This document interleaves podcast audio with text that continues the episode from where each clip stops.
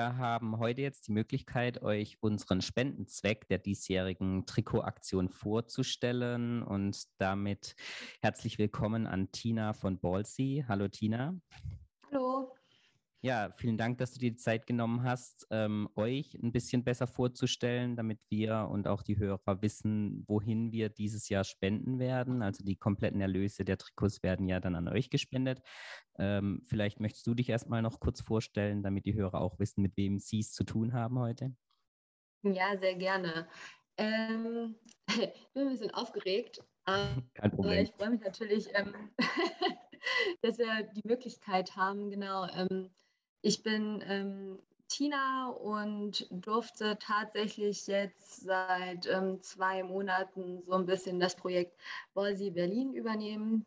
Das Projekt gibt es ja schon seit 2019 und ähm, ja, durch Corona, wie das irgendwie alle kennen, ich weiß nicht, wie oft das jetzt schon gesagt wurde, ist das natürlich alles ein bisschen eingeschlafen und jetzt Jetzt wollen wir 2022 wieder durchstarten, ähm, planen neue Projekte und ein Projekt davon ist ein Exchange, also zwischen dem Verein, wo ich spiele und ähm, coache, einmal der ähm, Verein Freibeuter 2010 und dann eben noch ein Verein aus Frankreich, aus Rennes, ähm, wo ähm, Lulu spielt, die Ballsy damals 2019 mit Patti zusammen gegründet hat. Genau, und das ist der Plan für 2022 neben noch ein paar anderen Projekten. Aber das ist jetzt erstmal so das Große, worauf wir uns freuen. Okay. Du hast jetzt gesagt, du bist seit zwei Monaten ähm, bei Ballsy mit dabei. Kannst du vielleicht ein bisschen mhm. trotzdem was zur Geschichte von Ballsy erzählen, wie es dazu kam und was eigentlich euer, ja, euer Gedanke hinter der Gründung oder Lulus Gedanke auch hinter der Gründung von Ballsy war? Ja, ähm, also es ist so, dass der Grundgedanke war, ein Netzwerk für Basketballspielerinnen und allgemein die weibliche Basketball-Community herzustellen. Und damals, so wie auch heute, ist es uns immer noch aufgefallen, dass gerade im Jugendbereich von jungen Spielerinnen ähm, zwischen 14 und ähm, 17 Jahren immer so ein Gap entsteht tatsächlich, dass wir so eine Lücke im Verein haben, ähm, gerade im Bio-16er-Bereich. Und ja, wir da eben so ein bisschen gegensteuern wollen und gerade weiblichen Spielerinnen ähm, ja, die Möglichkeit geben, durch verschiedene Events sich zu connecten und einfach am Ball zu bleiben. Und dadurch natürlich auch irgendwie Chancen zu bieten, weil, also, ne, wenn ich jetzt so von mir ausgehe, Basketball hat ja schon irgendwie meinen Charakter geprägt. Ich ähm, habe ja mit elf Jahren angefangen und das einfach den Spielerinnen ja, die Möglichkeit zu bieten und sich weiterzuentwickeln, ähm, ja, das ist eigentlich unser Ziel. Genau. Hm. Wie bist du damals zum Basketball gekommen? Ähm, war das für dich von Anfang an klar? Gut, elf, relativ spät. Ich weiß nicht, ob du, also verhältnismäßig spät, äh, du hast sicher vorher schon irgendwelche Sportarten gemacht. Äh, mhm. Äh, wie kam es dann dazu, dass du dich schlussendlich für Basketball entschieden hast und das immer noch heute auch aktiv betreibst? Mhm. Bei uns kam das damals von der Schule, weil unser Sportlehrer tatsächlich, also ich komme aus äh, Zittau, das ist ein Dorf in Sachsen, relativ klein gehalten. Und er kam bei uns einfach in Sportunterricht und meinte, wir sollen mal zu den Trainingseinheiten vorbeikommen. Ähm, und das habe ich dann gemacht. Ähm, oh ja, und irgendwie hat es mich dann gecatcht, tatsächlich. Mhm. Aber tatsächlich, äh, der Anteil von weiblichen Spielerinnen war viel, viel geringer, ähm, als er heute ist.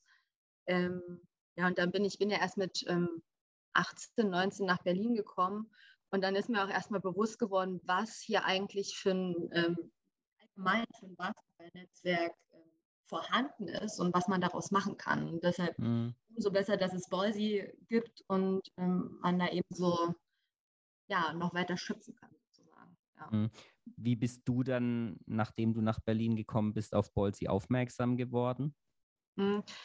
Gerade eher durch meinen Verein tatsächlich, weil ähm, Lulu auch ähm, bei den Freibadern gespielt hat, bevor sie wieder nach Rennes gezogen ist. Also sie wohnt ja jetzt in Rennes und zieht jetzt da Boise Rennes aus sozusagen. Und mir wurde extrem viel von Lulu erzählt tatsächlich und über Boise und auch von den Spielerinnen, die ich jetzt trainiere. Ähm, hatte also so noch keinen direkten Bezug. Mhm. Kannte natürlich so ein bisschen das Logo und so und was da gemacht wurde. Und irgendwann ähm, Leute, die Lulu halt kennen, ähm, meinten zu mir, vielleicht setzt ihr euch einfach mal in Kontakt.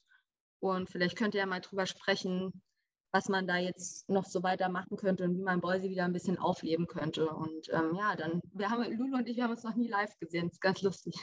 Okay. Wir haben immer unsere Freitagsmeetings tatsächlich, reden über den Exchange und planen ähm, ja auch nächste Projekte, aber wir haben uns noch nie live gesehen. Ja. Okay. Okay, also vielleicht im Rahmen des Exchanges dann äh, die erste Möglichkeit. Fall. ja, äh, die Macher Plan. dann zusammenzuführen. Sehr gut, sehr gut. Ja. Ähm, jetzt nochmal zum Mädchenbasketball oder auch zum Frauenbasketball in Deutschland. Ähm, du hast gesagt, diese Gap zwischen 14 und 17. Mhm. Ähm, mhm. Was glaubst du, was sind die Gründe dafür? Liegt es einfach an der Entwicklung, an der Pubertät, dass vielleicht auch so ein bisschen das Interesse dann für Hobbys, für den Sport dann so ein bisschen verloren geht? Ähm, wie war es vielleicht auch bei dir selber? Warum war es bei dir nicht so? Warum bist du immer noch aktiv? Ähm, und wie genau wollt ihr da gegensteuern, die Mädels dann trotzdem in den Hallen zu halten und mit ihnen dann vielleicht auch, ich sag mal, in Berlin ja bekannt, Satu, äh, eine neue Satu nachzuziehen, ähm, die mhm. vielleicht dann auch den Sprung irgendwann mal zum Profibasketball schaffen könnte? Glaube, ähm, das liegt noch nicht mehr am fehlenden Interesse, sondern einfach an fehlenden Optionen, beziehungsweise die Optionen, die nicht wahrgenommen werden. Mhm. Zum Beispiel ist mir aufgefallen, ähm, wir hatten, wir waren vor zwei Wochen, wollte ich mit ein paar Spielerinnen, gerade so im WU16er-Bereich, äh, ins Open Gym gehen. Und eine Spielerin, die war ein bisschen früher da und ähm, meinte dann, ich gehe jetzt wieder los.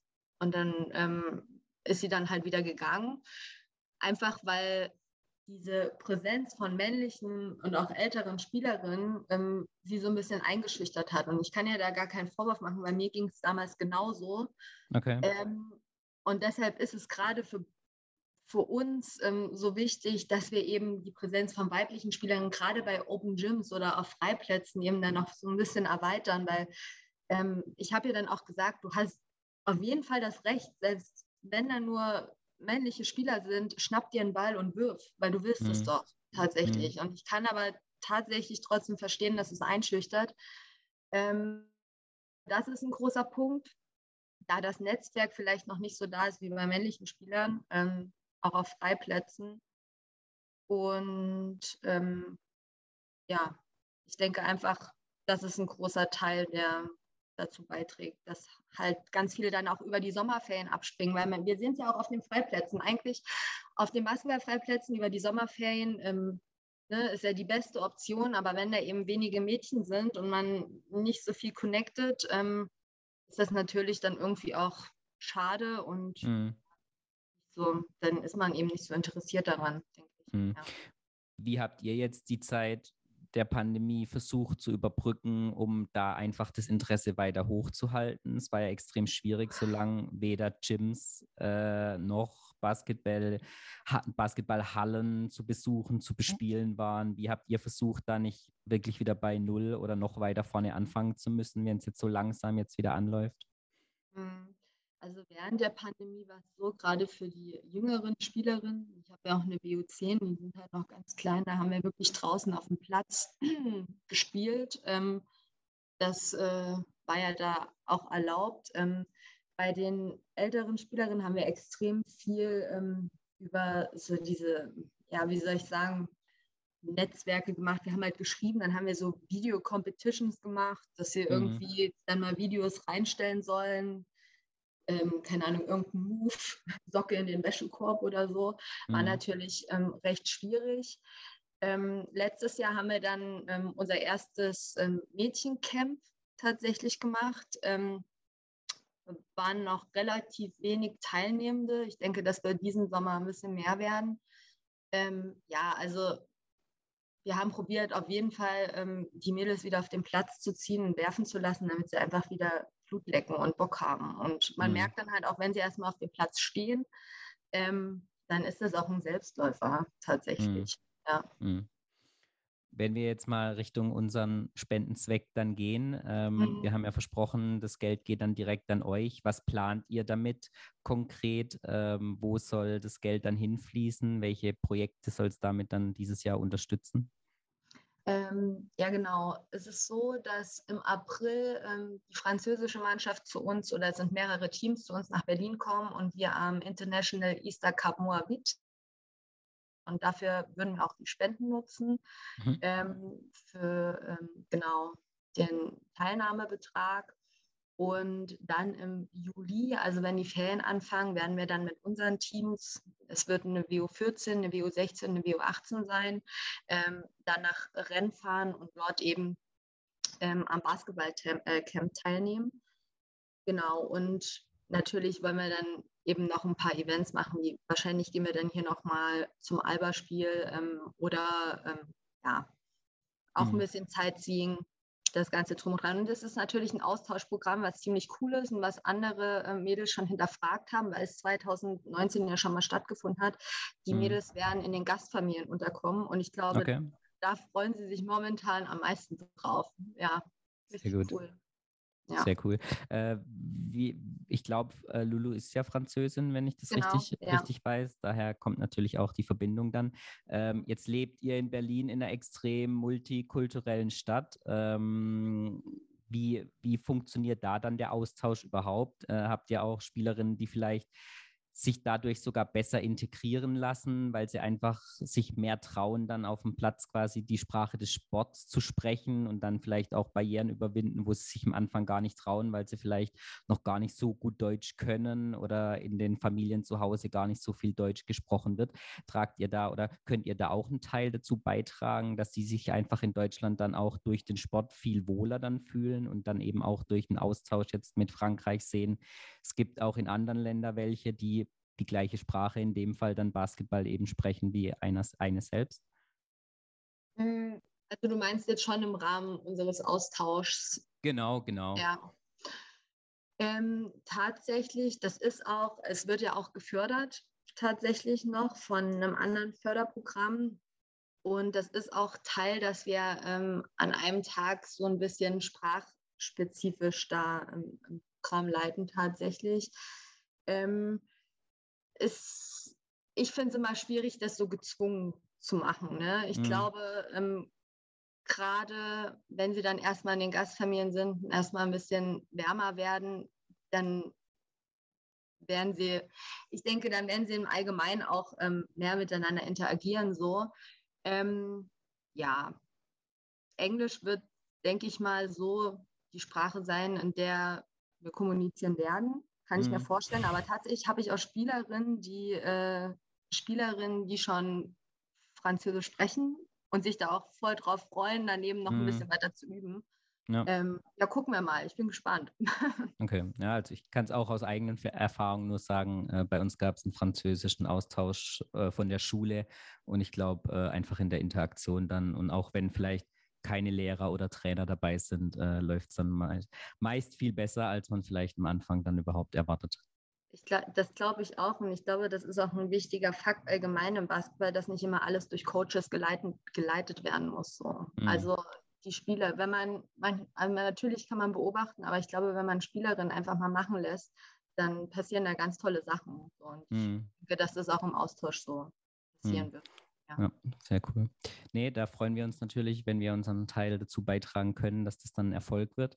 Ähm, wenn ihr macht jetzt euren Teil, ihr trägt den Teil dazu bei, äh, junge Mädchen in die Hallen zu bringen. Ähm, in der ersten Damenliga in Deutschland gibt es häufig die Kritik, dass gar nicht so viele deutsche Spielerinnen äh, dort spielen, dort Spielzeit bekommen. Ähm, verfolgt ihr das auch? Und ähm, ja, seht ihr auch irgendwo ein bisschen die Kritik oder traut ihr euch die Kritik auch zu äußern beim Basketballbund, dass da in die Richtung, wo ihr jetzt anknüpft und wo ihr ein bisschen was bewegen wollt, von Verbandsseite und von größeren Vereinen aus einfach ein bisschen zu wenig äh, gemacht wird und deswegen es euch dann braucht, um darauf dann aufmerksam zu machen? Ja, ich glaube, Repräsentanz ist ein ganz großes ähm, Stichwort. Ich kann mir auch gut vorstellen, dass so, ein gewisse, so eine gewisse Hemmung da ist, das zu kritisieren. Weil, mh, hm, ja, wie soll ich das sagen? Es ist ja auch der Wille, da Basketball zu spielen. Und Basketball ist ja für die meisten, die das schon länger spielen und die vielleicht auch in höhere Ligen werden, so ein Gefühl und äh, also nicht nur ein Spiel, sondern irgendwie auch dann ne, ein Lebensgefühl. Und ich glaube mhm. einfach, wenn dann die Chance besteht, ähm, will man lieber nicht kritisieren, sondern machen. Und ähm, ja, mu muss ich ganz ehrlich sagen, dadurch, dass mich das jetzt nicht so richtig tangiert, keine Ahnung, aber mich würde tatsächlich mal interessieren, was die anderen oder was andere Spielerinnen dazu sagen, die sich mhm. damit vielleicht auch ein bisschen mehr beschäftigen. Ja. Mhm. Verfolgt ihr die professionellen Damenligen, jetzt egal ob Deutschland oder außerhalb von Deutschland, ähm, oder ist das für euch gar nicht so interessant dann persönlich, wenn man selbst in niedrigeren Ligen spielt und auch Mädchenmannschaften trainiert? Hm, allgemein ähm, glaube ich, dass es in, im Frauenbereich eher weniger ist. Tatsächlich, also zum Beispiel in meinem Team ist es jetzt gar nicht so präsent, dass wir uns ähm, Spiele angucken. Ich habe von der WNBA tatsächlich einen League Pass, also da verfolge ich schon immer ab und zu mal was. Mhm. Doch noch relativ wenig. Ich glaube allgemein so in meinem Team ist es überhaupt nicht so verbreitet. Mhm. Liegt es daran, dass die, ich glaube, nahezu alle, mit denen du dann tatsächlich zu tun hast, auch als Trainerin, als Spielerin, sind auch in irgendeiner Art und Weise auf Social Media präsent. Liegt es einfach daran, dass es zu wenig Präsenz gibt, vor allem dann vom deutschen Basketball? Oder wenn man es natürlich mit den Herren vergleicht, sind auch die Profis, die bekannt sind, extrem aktiv. Äh, bei den Frauen ist es eher ein bisschen weniger. Es gibt ein paar Satu natürlich wieder als Aushängeschild, mhm. aber danach klafft eigentlich so eine Lücke. Glaubt ihr das oder glaubst du, dass es daran liegen könnte, dass die einfach nicht so viel Aufmerksamkeit generieren können? Oder ähm, du hast jetzt auch angesprochen, vielleicht besucht ihr auch ein Spiel von Alba. Geht hm. ihr dann zu einem Herrenspiel oder schaut ihr auch mal, spielen ja immerhin auch zweite Liga und da auch ganz ordentlich. Also da ist ja auch eine Perspektive, vielleicht mal irgendwann in den nächsten Jahren aufzusteigen. Guckt ihr euch dann das Damenspiel oder das Herrenspiel an? Also ähm, ich bin auf jeden Fall fokussiert auf das Damenspiel tatsächlich. Mhm. Allgemein auch bei meinen Mannschaften, wenn wir uns Spiele angucken, möchte ich mir immer ähm, mit den Mädels Damenspiele angucken.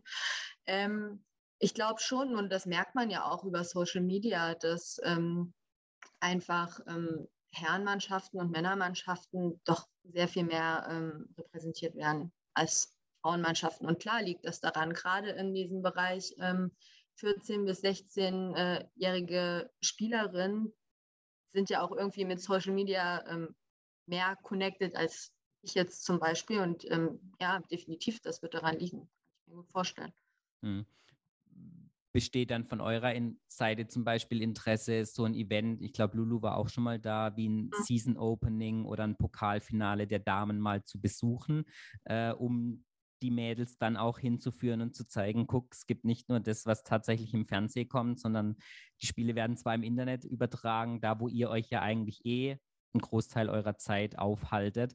Ähm, weil wir haben ja selbst festgestellt, der Unterschied gerade beim Basketball zwischen den Männern und den Frauen ist gar nicht so groß. Ja, äh, natürlich sind die Spieltaktiken ein bisschen anders, aber es macht definitiv Spaß, auch die Damenspiele anzuschauen. Äh, versucht ihr dann auch eure Mädels da ein bisschen hinzuziehen und ihnen das dann entsprechend zu zeigen und sie dafür zu gewinnen?